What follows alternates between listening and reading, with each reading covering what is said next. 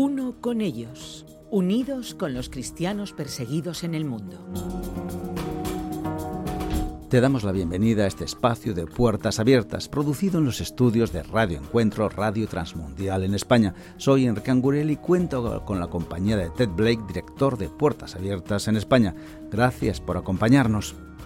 Me llamo Rania y tengo 33 años. Ahora soy cristiana, pero nací en una familia musulmana. Si mostrase mi rostro podría perder la vida, ya que los extremistas e incluso mi propia familia me mataría si viesen mi foto en Internet y leyeran que he renunciado al Islam.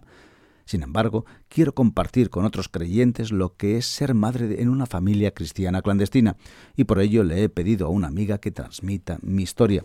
Provenimos de un sencillo pueblo cerca del Cairo, mis vecinos eran musulmanes fieles y nosotros no éramos diferentes. Cada vez que salía lo hacía con el velo puesto, con miedo de que alguna parte de mi cuerpo se viese y eso pudiese ser considerado como algo sensual y trajera vergüenza a la familia. Desde muy pequeña me dijeron que mi propósito era casarme y tener hijos y satisfacer a mi marido. No sentía que yo tuviese gran valor. Mi marido fue el primero en entregar su vida a Cristo. A mí no me gustó nada ya que me habían enseñado que los cristianos eran infieles y que convertirse al cristianismo era pecado. Pero un día nuestro hijo mayor se puso tan enfermo que temimos por su vida. Mi marido comenzó a orar por él, pero yo no le di mucha importancia. Sin embargo, mientras mi marido oraba, de repente mi hijo dejó de temblar y la fiebre que tenía bajó. Cuando mi hijo abrió los ojos, nos dijo que vio a Cristo en la cruz mirándole y le decía, Niño, levántate. Al oír lo que dijo, no pude permanecer de pie. Caí al suelo de rodillas junto a mi marido, llorando y dando gracias a este Dios que no conocía. Fue en ese momento cuando entregué mi vida a Jesús. A menudo ese tipo de historias termina con fueron felices para siempre, pero este no es el final de la historia, sino más bien el principio. Nos convertimos en una familia cristiana clandestina. Rania es de Egipto. ¿Es posible que haya persecución de los cristianos en Egipto? ¿No hay un porcentaje alto de cristianos allí? Pues sí, eh, eh, Egipto es un país con una población cristiana que alcanza aproximadamente el 10%. Por lo tanto, Egipto es un país mayoritariamente musulmán, pero tiene esa presencia de cristianos coptos principalmente, aunque también hay cristianos evangélicos allí y, también otras ramas del cristianismo. Eh, los cristianos gozan de cierta libertad. Eh, de hecho, yo he estado en, Egipto, he podido caminar por allí sin ningún tipo de problema. Eh, es verdad que las iglesias sí necesitan tener algo de seguridad porque corren el peligro de sufrir atentados y de hecho, tienen controles de metales eh, a la entrada de la iglesia, como el que se usa para entrar en el aeropuerto. Así que sí hay ciertos peligros, pero eh, es un sitio donde los cristianos gozan de cierta libertad.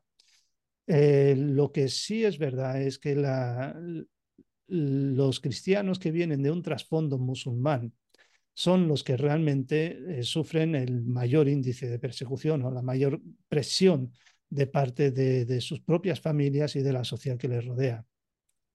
Eh, son las familias como la de Nadia que sufren la mayor intensidad de persecución. Abandonar el Islam está prohibido por la ley. Eh, uno puede acabar en la cárcel por el hecho de convertirse. Es una cosa terrible. Y el DNI de cada persona, pues refleja la religión de esa persona. Y esa religión, si es eh, islámica, no se puede cambiar.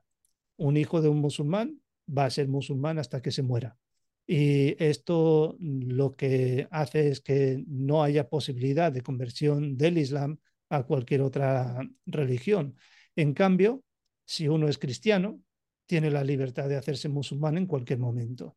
Y el gobierno eh, no tiene que ejercer mucha presión eh, sobre las personas porque la familia de por sí se encarga de proteger la honorabilidad de, las familias. Por eso cuando eh, Rania habla de, de, que su conversión le causó problemas, es precisamente eso, es que su familia le ejercía presión para que volvieran al Islam.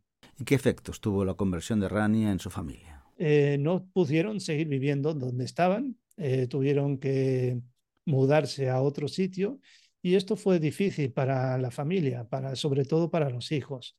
ellos perdieron a sus amigos, tuvieron que cambiar de escuela, eh, tuvieron que vivir con precaución para que no se descubriera eh, que ellos eran cristianos.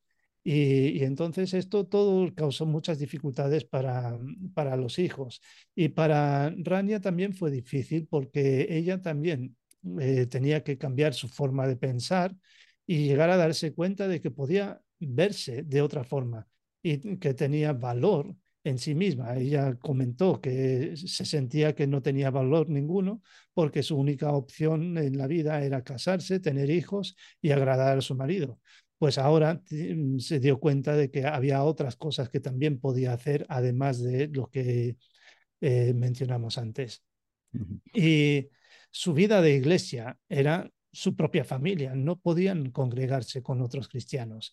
Y entonces estudiaban la Biblia en casa y a veces eh, no sabían dar respuesta a las preguntas que surgían y no tenían a quién acudir para recibir respuestas. Rania cuenta que en esos cambios le dolieron mucho porque afectaron a su hijo tanto que entró en depresión.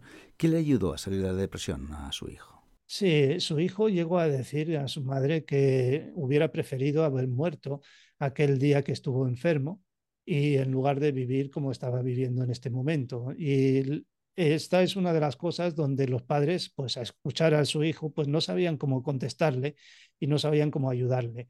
Eh, pero eh, tenían algún amigo cristiano y entonces fueron y preguntaron y, recibieron algún tipo de ayuda. Y una de las cosas que, que ocurrió es que les hablaron de un campamento para chavales de la edad del hijo. Y entonces él fue allí y conoció a otros chicos que vivían las mismas circunstancias que él y se dio cuenta de que él no era el único que pasaba por estas circunstancias y así pues se sintió un poco consolado, pero también aprendió algunas cosas eh, sobre cómo afrontar esas dificultades en su vida. Y eh, todo esto creó un cambio tan fuerte en, su propia vida que hasta él empezó a contarle a su hermano pequeño algunas de las historias bíblicas. O sea que, eh, gracias a Dios, en este caso, la, historia sí acabó mejor, o por lo menos eh, parece que bastante bien. ¿Y qué es de Rani y su marido ahora? ¿Qué hacen? Ellos se están preparando para liderar un estudio bíblico en casa, están formándose bíblicamente y se están preparando para ser líderes dentro de, un contexto del cristianismo allí en, la ciudad donde están viviendo. Mm, ¿Y cómo podemos ayudar a Rania en este momento? Con una cosa muy sencilla, pues con 30 euros podemos ayudar a que tres cristianos clandestinos como Rania y su familia pues puedan tener acceso a una copia de la Biblia en su propio idioma algo muy importante. ¿Cómo podemos orar por Rania y por mujeres que están pasando por lo mismo? En primer lugar, podemos dar gracias por Rania, por Samé, su marido y sus hijos, y orar para que su fe se mantenga firme, que no se tambalee en su fe y que no eh, se dejen llevar por las dificultades que tienen que vivir.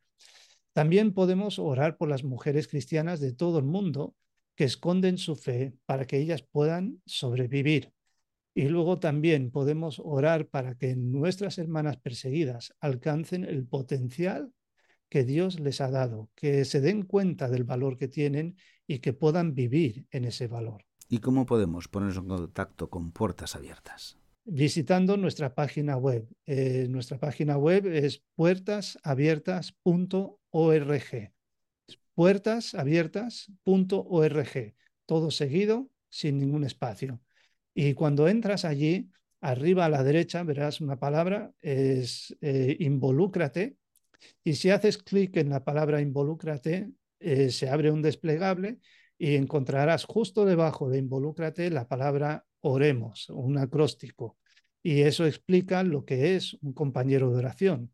Un compañero de oración es una persona que ora, una persona que responde siendo voz del que no tiene, es una persona que escribe cartas de ánimo, es una persona que moviliza a otros, es una persona que ofrenda para hacer posible la labor de puertas abiertas y también es una persona que sabe lo que tiene que hacer para mantenerse informado y eh, involucrado en lo que está ocurriendo con la iglesia perseguida. Y por eso te animamos a rellenar el formulario que hay allí para que puedas recibir la información y actuar como un compañero de oración y ser parte de la respuesta a la necesidad de los cristianos que sufren persecución. Pues gracias por acompañarnos en este espacio de Puertas Abiertas. Para más información visita puertasabiertas.org. También puedes contactar llamando o escribiendo al 955-944-770 así como al email info puertasabiertas.org. Gracias por estar con nosotros y hasta la próxima.